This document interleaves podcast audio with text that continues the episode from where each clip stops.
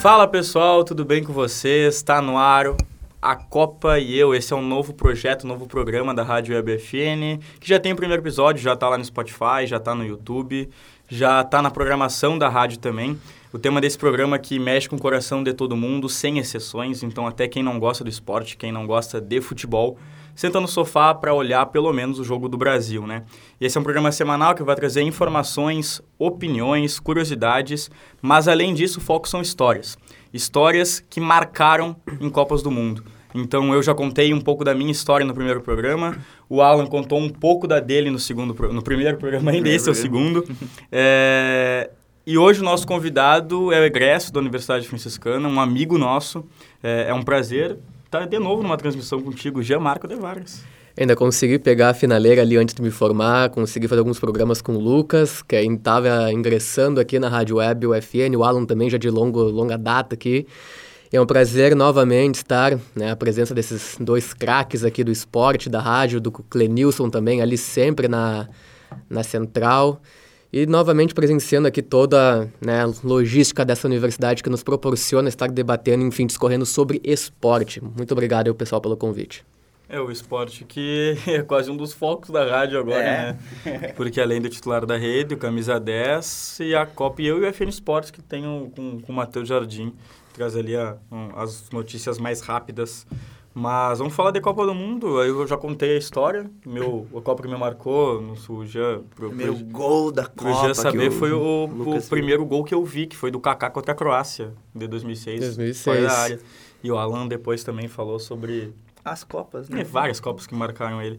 Mas antes de é falar... É o privilégio de ser velho. É, de ter visto um pouquinho mais de Copa que eu. Um pouquinho mais. Mas, mas Jean, assim, a gente... Vamos conversar um pouquinho sobre Copa do Mundo. Essa vai ser uma Copa diferente, porque vai ser numa outra época, né? Vai ser no verão, lá no Catar, para não pegar tanto calor como é em outras épocas. Mas vai ser uma Copa onde a maioria dos jogadores das seleções vão chegar no auge físico da temporada. E tu acredita que isso vai tornar uma Copa do Mundo bem mais parelha que as outras?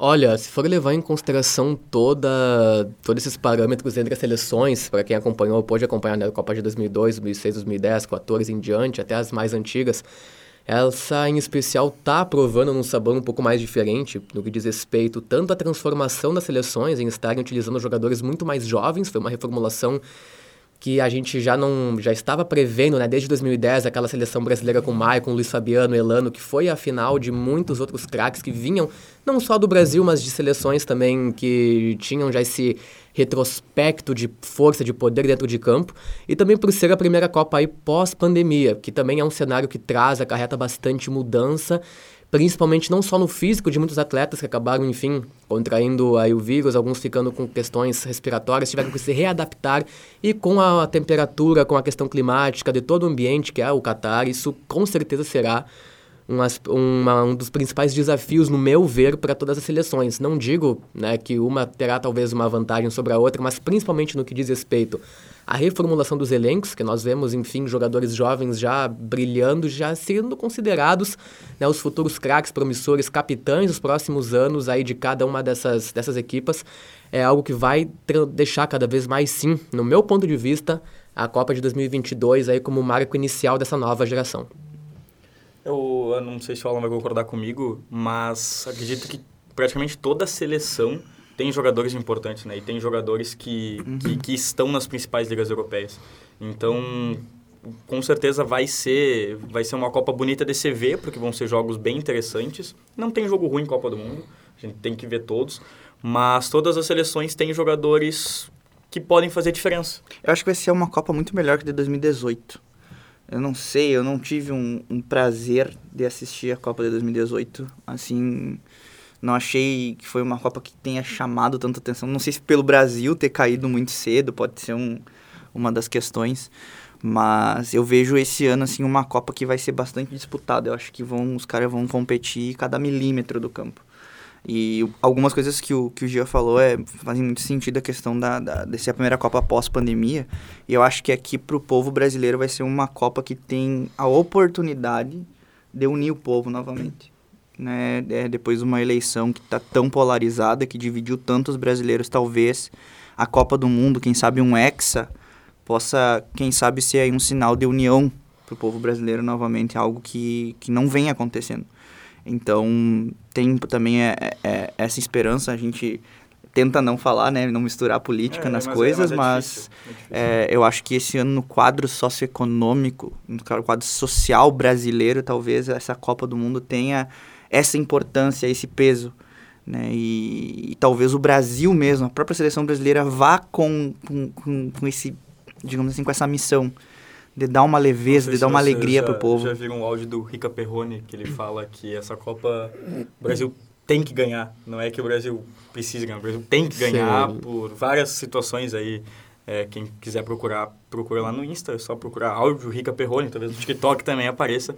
Ele fala umas coisas bem, bem legais ali, é, que até dá uma motivada no, no na, na gente que vê mas essa expectativa do povo brasileiro eu acho que está bem maior que 2018, eu concordo Sim. contigo. Uhum. É, e aí te pergunto já também sobre isso. É, se tu já viu, que tu é um pouquinho mais velho que eu, mas não tanto. não tanto. É, mas não tanto. Mas tu lembra, por exemplo, da Copa de 2006, bem mais que eu mas é, um, é uma Copa diferente também nesse quesito. A expectativa do brasileiro está muito grande, né? Ah, muito grande. E como bem o Alan disse, até me impressiona, o que me surpreende ainda, né, diante de tanta polarização política que teve ao longo já dos últimos meses, enfim, 2021 já vinha com essa onda, ter muitos brasileiros que ainda mostram essa união, não só em rede social, que é um lugar público de né, afetos e desafetos, mas também que estão prometendo torcer dar na vida independentemente de quem esteja ao seu lado. Isso é muito importante, porque o Brasil em si, historicamente, não só é o país do futebol, mas como mostrava esse fanatismo, essa, esse amor pelo esporte, esse amor pela modalidade, posso dizer. Né? O país que revelou inúmeros craques amados nacionalmente, internacionalmente. Uhum. O Brasil tem, olha, inúmeros motivos para mostrar cada vez mais essa união do torcedor, né? estando ou não presente lá no Catar. Independentemente disso, e é um dos fatores principais aí que eu posso destacar, sim, que vai também acabar pesando diante de todo esse cenário, mas da expectativa do brasileiro. Eu também, assim como vocês até disseram, né, não vejo uh, tanta similaridade, coincidência da expectativa do torcedor como nas Copas anteriores. Eu, particularmente, pelo que eu pude acompanhar, mas isso é uma percepção minha, uhum. né, que eu vi o torcedor brasileiro confiante numa Copa, né, desconsiderando o fator casa até 2014 uhum. e foi 2010. Que eu lembro daquela seleção que já vinha de anos, né, tentando dar trabalho para as outras para os outros adversários. Vinha muito tempo unida, né, isso a gente é bom ressaltar também já com o Dunga, que foi inclusive... campeão da Copa América fazendo 3 a 0 na, na Argentina, né? Exatamente. Então era a, uma das últimas Copas antes daquela renovação e busca por novos nomes que em 2014 a gente viu. É claro que a expectativa de 2014 Copa no Brasil era muito, muito maior. Muito alta porque era aqui o fator casa Não, também. também. Tem ah. o, a, o, quesito Copa das Confederações que até a gente comentou acho, no primeiro programa, né, que o Brasil atropelou a Espanha, a Espanha na final. Isso. Atropelou a Espanha. Foi com uma expectativa em, gigante. Em 2009 também o Brasil foi campeão muito bem da Copa das Confederações na, contra os Estados, Estados Unidos. Estados Unidos, foi. Uhum. Do, acho que até o Lúcio fez gol Lúcio, naquela final final, né? De virada, né? Você foi de virada. Isso. O Dani Alves não fez o gol de falta? Eu não vou te relembrar de Eu lembro do gol do Lúcio. Aí tu me pegou de jeito, né, pai? O gol do Lúcio foi, é, foi a marca, gota d'água para mim, pelo menos naquele jogo. Uhum. E sim, é, esse é um dos principais fatores. A ver essa expectativa do povo brasileiro é muito interessante, porque daqui para frente são esses, muitos, eu posso apostar nisso, mas os que serão convocados hoje, essas revelações principalmente, são os que defenderão futuramente a camisa da amarelinha. Não vai acontecer, por exemplo, em 2014, que muitos foram selecionados a dedo, alguns ali hoje nem estão mais no auge, nem jogaram, foi uma Copa única. Posso citar nomes né, do próprio Bernardo, o próprio Luiz Gustavo, que eram expectativas de seguir com a seleção brasileira nos anos subsequentes, mas eu acredito que esse 2022 sim, não só no quesito da expectativa do público, que é muito grande, mas também são nossos futuros atletas de 2026, de 2030, que que estarão aí representando ainda, no meu ponto de vista, aposto muito neles, as cores da nossa seleção. É, são, são jogadores que provavelmente vão ainda vestir a camiseta da seleção é, por um bom tempo, né? Talvez na Copa de 2026, como há um o Alan falou no, no, programa hoje que o Alberto vai ser o 9 da, de 2020, Minha de 2026. Aposta, eu acho que mas, o Roberto exemplo, tem muita chance. Né? Mas, mas, até tem, tem, tem, mas por exemplo, os jogadores que vão nessa Copa, o Pedro, o Gabriel Jesus, uhum. até o Matheus Cunha, que talvez vai ficar de fora, o Vinícius Júnior, o Rodrigo, todos eles são são guris novos. É. E que provavelmente tem mais uma ou duas Copas pela frente. Né? É uma renovação imensa dos nomes, né? Ainda mais se a gente for levar a quesito idade. Meu Deus do céu. E uma coisa que essa Copa me traz que na de 2018 não trouxe foi jogadores que podem esta- que estarão e podem estar na seleção que trazem um pouco dessa brasilidade no jogar futebol. É, tá bem diferente. Né? Bem Tu vê diferente. ali o, o Vinícius Júnior era um cara que ele não tem medo de jogar. É. Né? Ele é um cara que tem o- a marca do futebol brasileiro, É magia. né? Alegria nas pernas. Alegria nas pernas, exatamente. Se o Neymar conseguir tirar um pouco da pressão que é colocada nele jogar um pouco mais leve essa Copa, eu acho que nós temos muita chance. Mas aí eu acho que até já foi tirado, sabe? Eu acho que dá- deu pra ver, pelo menos em alguns jogos das eliminatórias, em algum, esses amistosos últimos, que o Neymar, sim, ele ainda é o protagonista, mas que esse protagonismo ele acaba sendo um pouquinho menor, porque tem Aham. outros jogadores que podem, claro, não jogar o mesmo que o Neymar, porque o Neymar é muito fora de série, mas ajudar a seleção brasileira em momentos que antes só teria o Neymar. E vocês acham que se o Brasil ganhar a Copa esse ano, o Neymar leva o Golden, o Tem Ball? chances. Eu vou dizer, per- pergunta para um torcedor do PSG. Eu acho que tem chances. O Neymar começou muito bem disputando a Ligue 1 pela, pelo Paris Saint-Germain. Agora, nos últimos 3, 4 jogos, bom, hoje nós estamos aí com a bateria do relógio, né? Hoje, hoje são 14 de outubro, as últimas três partidas do Paris Saint-Germain, que o Neymar acabou aparecendo um pouco menos, perdeu gol, né? Perdeu gols mais feitos. O Haaland tá surpreendendo, eu acho que no quesito de desempenho dentro da Liga Nacional, o Haaland está à frente, mas a gente sabe que uma Copa do Mundo, né? Assim como a Liga dos Faz Campeões, muita faz muita, Faz muita diferença. diferença. A gente pode ver isso em 2000 e... Bom, a gente, 2014, quem a Alemanha foi campeã. 2018, a, França. a, A França. França. a Croácia chegou na final, o Luka Modric. Modric Modric, foi- exatamente. sim. Então a gente vê como tem essa, esse peso, né? O Neymar com certeza sim. Eu acho que e pensa no, no encerramento de chave de ouro de carreira para ele, que não se sabe se ele vai ter É, eu acho condições que ele de não disputar tem, uma outra Copa eu acho que ele não também. tem bala pra outra Copa, não. Ele É. já tá com o quê? Quanto? 30 29, 30? 33, Não, 32, eu não? acho que ele tem 30 ou 31. É, ele, tá- ele estaria com... Ele é 92? Deixa eu até procurar aqui sei, só para confirmar a idade É. dele. Vamos, vamos pesquisar. Só que essa é a questão. O Neymar, eu acho que ele tem ainda... 30 anos. 30? 30 Ele anos. ainda tem para outra Copa, só que ele talvez ele não chegue, por exemplo, que nem o Messi ou o Cristiano Ronaldo na vontade de defender tanto a seleção Uhum.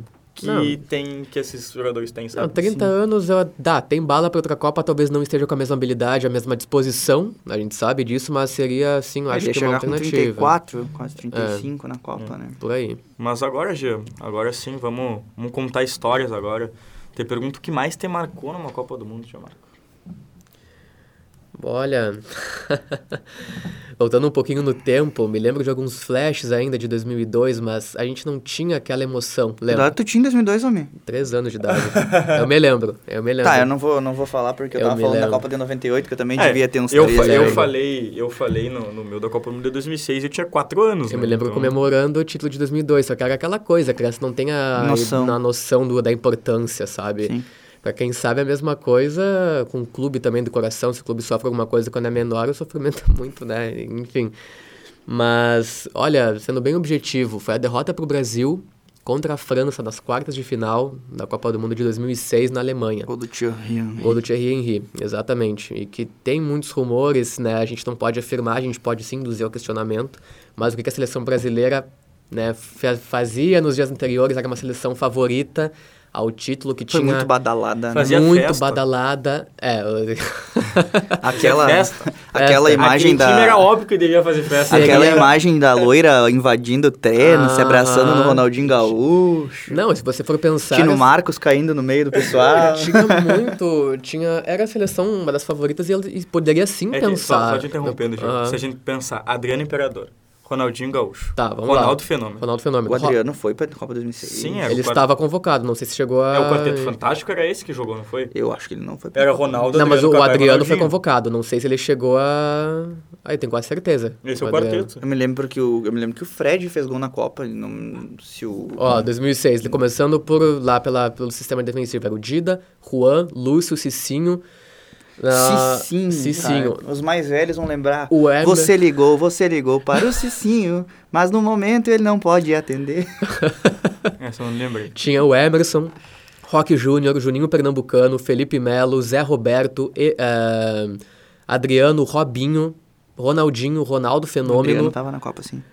E o outro que até você falou, não sei se agora me, me fugiu o nome, o Kaká. O Kaká. Então, tipo, Ah, Aqui, ó, a seleção da estreia contra, contra a Croácia. vamos ver se eu acertei o Dida. Cafu, Lúcio Juan Cafu. e Roberto Carlos. Roberto Cara, Carlos. olha eu conheço isso. esses dois. Emerson, aham. Zé Roberto, Zé Roberto. Kaká, Ronaldinho, Adriano e Ronaldo. É, um, É. algo fora do normal. Era fora do normal, uma é seleção... fora do normal uma seleção como essa. Não tinha como. E era uma seleção que vinha, nossa, os principais nomes da época no- nos seus auges também, tipo, você É, o, pode o- pensar, o né? grande, o, a grande questionamento daquela Copa era o Ronaldo, porque ele tava gordo, né? Mas mesmo gordo fazia gol. O gol que ele faz Mesmo- contra a Gana, que ele... Não, é espetacular. né? Espetacular. Aham. É. Imitei aí pro pessoal. O pessoal que tá vendo, o pessoal que tá vendo no YouTube tá sabendo. O pessoal que tá vendo na Ó, tá vou, vendo, vou, não vou falar a lista da Copa de 2006 pra vocês. Tá? Dida, Rogério Ceni e Júlio César. Aham. Cafu, Cicinho, Roberto Carlos e Gilberto. Gilberto Silva. né? Zagueiros, Cris, aquele mesmo do Grêmio. Ele foi convocado? Foi. Lúcio. Juan e Luizão. Luiz, eu não Volantes. Emerson, que foi cortado da Copa 2002. Uhum. Zé Roberto, Gilberto Silva e Edmilson. Meias, Kaká, Ronaldinho Gaúcho, Ricardinho e Juninho Pernambucano. Uhum. Atacantes, Ronaldo, Adriano, Robinho e Fred. É, era um, um timaço. E olha, realmente foi uma das Copas que... A Copa que mais me marcou, porque eu tava iludido Acho que, que o Brasil mundo- fosse ganhar. Todo mundo tava, né, cara? Iludidaço que o Brasil fosse ganhar aquela Copa, até chegar na derrota nas quartas de final para a França. Vitória contra a Gana nas oitavas. Fez uma fase de grupos muito, Muito pô, boa. boa. também. Era Japão, se não me engano. Ganhou do tava- Japão, ganhou os três da, da, da, da, fase, né? Foi Japão, Croácia. Japão, Croácia e, e Costa do Marfim. Não, Costa do Marfim era Não, 2010. foi 2010. No fim, o Luiz Fabiano domina com a mão. É, dominou com a mão, dois chapéuzinho e embalou. Bom, Não Lucas vou pode, lembrar. pode dar, um- aqui. Dar uma pesquisada aí. Copa E do um- Mundo de 2006. Grupo Brasil. Grupo. E eu lembro até que eu tava muito assustado naquela, naquela enfim, nas, nas, no sorteio dos grupos, porque o... Austrália. Austrália, isso aí. O último time antes da, do grupo do Brasil entrar era a República Tcheca do Nedved. Então eu tinha. Era um dos times Era que mais assustava. naquele, naquela... Fernando Torres no auge. Cara, tinha o time da Argentina, era muito forte Messi, também. O o Fernando Torres no auge, no auge era um É, monstro. Fernando era um Torres. monstro. Nossa, o. Aquela lembrar Copa cada foi bonita nome. de ver, cara. Michel Ballack. Pô, era. A, a um- seleção da Alemanha da Alemanha. timaço. A própria seleção da Itália, Camoranesi, Camoranesi jogando Pirlo, Gattuso, Chiellini. acho que tinha Quinta, Totti, Del Chiellini. Piero, meu Deus, cara. Demais. Fernando demais, demais. Canavarro, Buffon. Bom, É. O Zidane depois se aposentou também. O Zidane jogou a Copa do Mundo de 2006. A Argentina tava com Crespo na época também, Cambiasso, Javier Zanetti. Ah, assim, aquela Copa era absurda. É, já- o Batistuta não era 2098, mas eu me lembrava muito do, do estilo de jogo do- da Argentina olhando 2006 aquilo. tinha Olha, tudo pra ser um ano perfeito. Eu minto, o Crespo não... não, não... Pena que É, o Brasil rateou. Tô falando. outra coisa aqui. Tô confundindo com 98, falei o Crespo até. Não era o Tevez. Na, na- Mas o Crespo jogou a. Copa 2006. Jogou 2006? Claro. Então não tô errado. É, enfim. E aí aquele gol do Henry me marcou pra caramba, né? E restou torcer pra Portugal nas semifinais. Portugal de Felipão. sabe- De Felipão. Portugal de Felipão. Nuno Gomes, Cristiano Ronaldo, aquele time lá, Simão, Deco. Timaço é, Meu também. Simão jogava muita bola. Rui também. Simão, Costa. Rui Costa. Jogava pra... Figo. Figo, bah, principalmente Figo, né? Tá, a gente tá concordando aqui que Copa de 2006 era a que reuniu mais Craques, talvez. Mais craques, mais Pode craques. ser, pode ser. Mais craques. E tinham, olha, era uma Copa de encher os olhos. Não tinha um jogo que talvez não Que decepcionasse. pena que eu tinha assim. só 11 anos, cara. Eu ia aproveitar muito mais vendo agora. É, e olha, não sei se teve algum jogo que tenha me chamado tanta atenção naquela Copa, mas o Brasil sim, foi o jogo que mais me marcou. Agora, em termos de beleza, em termos de disputa, se eu fosse vivo na época, eu chutaria que o jogo que mais teria me marcado seria semifinal da Copa do Mundo de 1970 no México entre a Alemanha de Beckenbauer e a Itália. A partida em foi que longe, né? Foi longe, eu tava aqui esperando um 98. Partida que acabou em 1 a 1 e saíram cinco gols na prorrogação, 4 a 3 para a Itália, que foi vice-campeã para o Brasil Jogaço, agora eu no lembrei. Estádio Azteca. Lembrei desse jogo. No estádio eu, Eu tinha, não era nascido, eu tinha um DVD, eu Peço tinha um, desculpa. eu tinha um DVD chamado FIFA Fever. Um DVD de Eu 2004. tinha esse DVD também, Ele era os Fever. 100 anos da FIFA. Eu ganhei de aniversário esse. esse Maravilhoso. DVD. João Pedro Dornelles, tu tá assistindo, foi tu que me deu esse presente de aniversário. Mas, já, mas já voltando, o jogo que mais te marcou foi Brasil e França. Brasil né? e França. Isso aí. É uma derrota difícil, uma derrota bem difícil, Porque o Brasil, como a gente já falou aqui, talvez tinha, tinha reunido aí um, uma seleção. Não, com- esquadrão, cara. é, Esquadrão. o, quarteto, o quarteto fantástico do. Eu do- queria, eu queria que é ter muito visto, eu queria ter visto muita coisa assim, tipo da seleção. Como o Rudia falou, a Copa de 70 seria muito maravilhoso ver, mas eu queria muito ser vivo pra ver a seleção de 82 jogar. cara. Também. Falcão, Também. Júnior, Zico. Não sei se é 82 ou 86, eu sempre confundo, mas acho que é 80, 82. né? 86 foi a que o Brasil perdeu com o pênalti que o Zico errou, não foi? Eu não Foi lembro. 82. Foi O 82. Helena tá dando é. Tá, e qual foi a que o o Brasil Zico- perdeu pra, pra, pro, Dino, Ro- pro Paulo Rossi? Foi 86? Foi 82. O Zico perdeu o pênalti e foi taxado como culpado daquela Copa do Mundo. O Olha Zico. aí. O Bra- Chewbacca é cultura e história 100%. Que se, a gente sabe, né? A tradição muitas vezes do brasileiro é colocar a culpa num jogador e às vezes não 82, admitir que o adversário 82. é melhor. Zico foi em 82, em, no, em 90 foi o culpado Dunga, em 2010 o Felipe Melo e assim por diante. né? Não, em Então- 2010 foi o Felipe Melo. Não, isso realmente. isso realmente. Em 2018 foi o Fernandinho. ah, Fernandinho, bah, que azar. Aí a gente aquele- tem que botar culpado mesmo. Não, tô, tô, tô brincando, tô brincando. Eu tô brincando. Mas é. Mas ah, falando, a gente, a gente fala sobre histórias. É, eu falo é, essa questão de, de até do, do pessoal que não gosta de esporte, né? Que não gosta, chegando mais perto do final agora, que não sei quanto tempo já foi do programa. Já foi mais, mais de 20 minutos.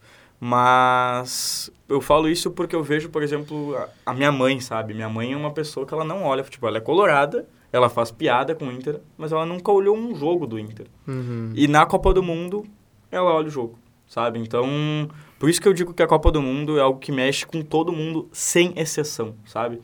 Tu vai olhar o jogo do Brasil. Pelo menos o jogo do Brasil, tu vai olhar e tu vai torcer, porque aquilo ali vai te fazer bem, sabe?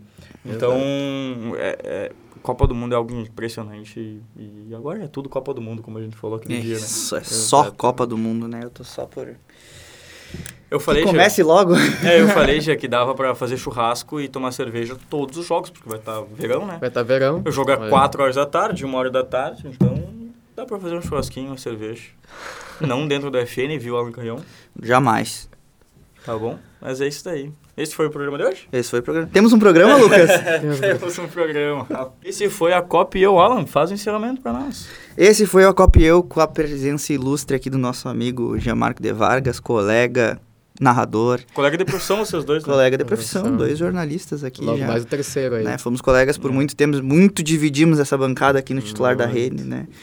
E muita aleg- uma alegria muito grande. Agradecer o Colinilson lá na, na Central Técnica, agradecer o Lucas com a produção desse programa, com a ideia, idealizador, querido, um futuro grande jornalista aí. Voltamos na próxima quinta-feira com mais um A Copa e Eu. Tchau. Valeu. Feito, pessoal.